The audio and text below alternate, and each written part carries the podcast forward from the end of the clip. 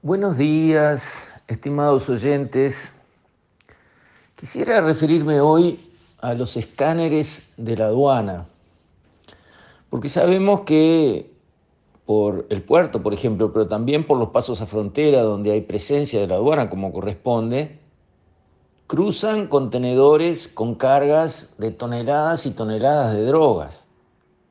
Cada dos por tres nos enteramos que atrapan a uno en Europa que pasó por Montevideo o que en Montevideo encuentran uno de esos contenedores. La pregunta es, ¿cuántos más pasan? Y entonces ahí uno pregunta, ¿y, cómo encontraron a estos que encontraron? Y la respuesta es, por información del exterior, porque lo venían siguiendo los servicios eh, de inteligencia de Europa o porque hubo una alarma, y eso lo declaró el director de aduanas.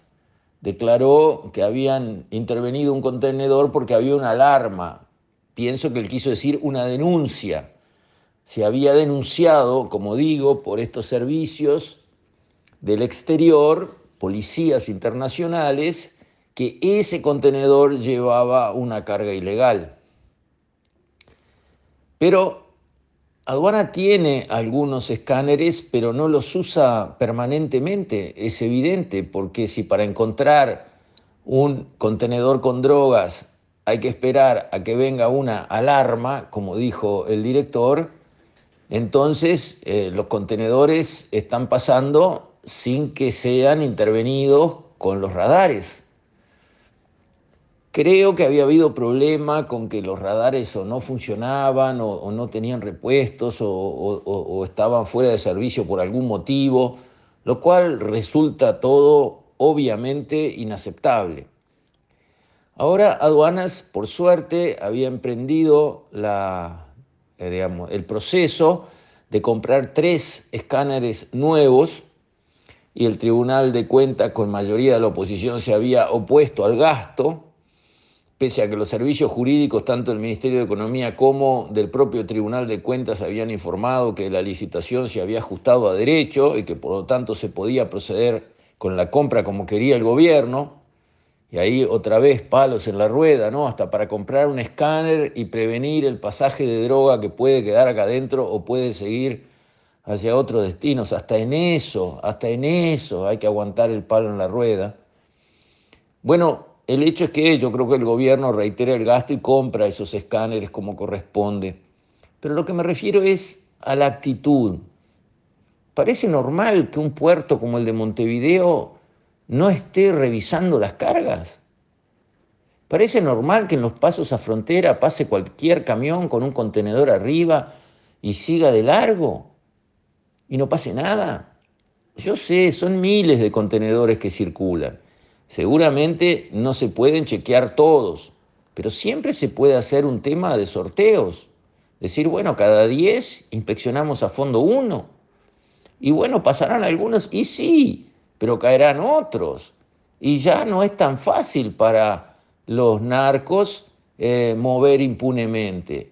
¿Por qué? Cae uno, cae otro, cada una de esas cargas son millones de dólares que ellos pierden que quedan debiéndole a alguien, se complica. O sea, ¿se combate o no se combate el narcotráfico? ¿Qué, ¿Cómo es la cosa? ¿Y dónde hay que combatir el narcotráfico? ¿En, la boquita de pasta base de la esquina donde una abuela vende eh, dos, este, eh, unidades de pasta base por día? Ahí, y sí, bueno, ahí habrá que combatir también, pero con eso no, no lo frenamos al narcotráfico porque se abre en la puerta de al lado otra boca y es todo igual. Al narcotráfico hay que combatirlo por arriba. Y por arriba quiere decir en la plata, los movimientos de dinero. Follow the money, dicen los americanos. Sigan a la plata. Porque todo el tema narcotráfico es por plata. Y por todos lados se mueve plata. Y la plata deja rastros. Y si uno busca los rastros, los encuentra. Y si encuentra los rastros, captura la plata. Y ahí sí complica mucho el narcotráfico. Y la otra manera de combatirlo por arriba es justamente en los movimientos de las grandes cantidades. ¿Por qué? Y porque cuántas bocas de pasta brase hay que cerrar para empatar un contenedor con 5 toneladas de cocaína. 750 mil bocas de pasta base para hacer un equivalente en cuanto al golpe que se da al narcotráfico. Entonces, me parece que hay que respaldar la idea del gobierno de tener escáneres en las aduanas del país. Se va a comprar ahora dos fijos y uno móvil. Muy bien. Y habrá que comprar más en el futuro, seguramente. Y los que estén no pueden estar rotos, porque eso suena muy sospechoso. Compre un escáner y está roto y no lo puede usar. Y no lo arreglo volando inmediatamente. O lo cambio en base a las garantías que tenga el equipo. ¿Cómo es posible eso? Es como que en un aeropuerto eh, los escáneres para chequear las valijas no, no funcionan. Así que cualquiera puede cruzar un arma en su maletín de mano tranquilo porque todo el mundo sabe que no, los escáneres no, no funcionan. Pero ¿y cómo? Ningún aeropuerto tolera eso. Pero el puerto tolera que pasen contenedores donde no se sabe lo que hay adentro. Mm. me parece que eh, ahí hay que poner una lupa grande. Por supuesto hay que poner recursos, esto no se hace hablando, se hace poniendo, pero es un tema en el que vale la pena poner recursos y después poner disciplina y liderazgo y hacer que las cosas sean como tienen que ser y como son en los lugares eh, desarrollados y que se manejan bien. Porque una aduana, un puerto eh, sin escáneres, que para mirar adentro un contenedor tiene que venir una alarma de alguien de afuera que nos dice, che, despertate, mirá que el contenedor tal viene trucho. E, e, esa es nuestra seguridad. Así nos protegemos los uruguayos. Y cuidado, porque antes se pensaba, bueno, la droga por acá pasa para irse para otros lados. La verdad que no convendría que eso sucediera, pero está, bueno, en el fondo a nosotros los uruguayos no nos pega. ¿El qué? Eso era antes. Ahora la droga pasa por Uruguay y una parte queda en Uruguay para pagar los servicios de logística. Los servicios de logística, o sea, todo esto de recibir, pasar, cargar, descargar, todo ese sistema de logística, como se hace para exportar cualquier cosa o para importar cualquier cosa, y acá operan las dos actividades, se importa la droga de Bolivia o de Paraguay o de Colombia, se importa la droga, hay un proceso de importación y hay un proceso de exportación porque se manda a Europa. Esa logística se paga con kilos de droga que quedan acá para el mercado uruguayo. Entonces ya no es que, bueno, pasó, le pagaron unos mangos a algunos chichipillos y la droga siguió y acá ni nos enteramos, en el fondo no tenemos que ponernos tan nerviosos. Tenemos que ponernos muy nerviosos, porque la droga queda acá en una proporción para pagar por esos servicios y es cantidad de droga grande y soporta, sostiene la creación de mini carteles locales, de grupos de narcos locales que empiezan a tener fuerza, a tener peso y a ganar mucha plata. Y cuando esos grupos empiezan a ganar mucha plata, empiezan a crear ejércitos privados, empiezan a armarse muy bien, se la empiezan a creer y se la empiezan a creer como pasó en el caso de Marcet, que piensa que puede matar a un fiscal paraguayo, que puede este, crear un equipo de fútbol este, o comprárselo para jugar y salir, este, digamos, eh, en las redes jugando al fútbol. Eso es creérsela.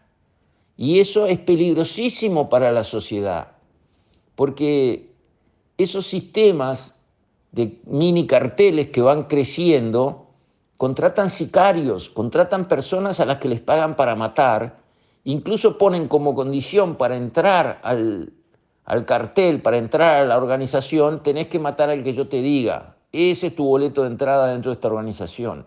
Y lo hacen esos muchachos con tal de meterse ahí adentro, deslumbrados por lo que parece una vida fácil y muy interesante. Y esas personas que se entrenan a matar, hoy matan por una orden del narcotraficante y mañana matan por cualquier otra cosa. Entonces, no sirve decir, ah, esos son ajustes de cuenta entre los narcos, eh, son crímenes que no son iguales a los demás.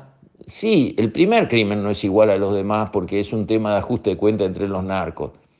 Pero ese que mató, aprendió a matar y después mata por cualquier otra cosa. Mata por interés propio, mata por una rivalidad propia, mata contratado por otro que no tiene nada que ver con el narco, mata para asaltar un, un banco. Ahí nace esa violencia total, la violencia destructiva, imparable, mucha plata, muchas armas, mucha impunidad, y luego empieza la presión sobre policías, sobre jueces, sobre fiscales. Esa película ya la vimos en otros países. ¿Qué se piensan? ¿Que en Uruguay no va a pasar? Está pasando.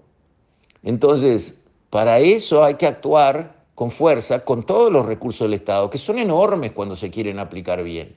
Por ejemplo, teniendo escáneres que funcionen en las aduanas, por ejemplo, para que esto no sea un corredor por donde pasa la droga tranquilamente, salvo que llegue algún aviso, alarma o denuncia del exterior, donde gracias a el accionar de otro, la capacidad de otro, la inteligencia de otro, el esfuerzo de otro, nos señalan, nos ponen una cruz en tiza arriba del contenedor y te dicen, este nene, despertate. Bueno, yo no quiero que Uruguay funcione así. Así que espero que esta compra se concrete, estos nuevos escáneres llegan, los que estén funcionen y el servicio de inteligencia y de control del narcotráfico tenga puntos muy despiertos en nuestras fronteras donde actúa nuestra aduana. Con esto, estimados oyentes, me despido. Hasta la próxima, si Dios quiere.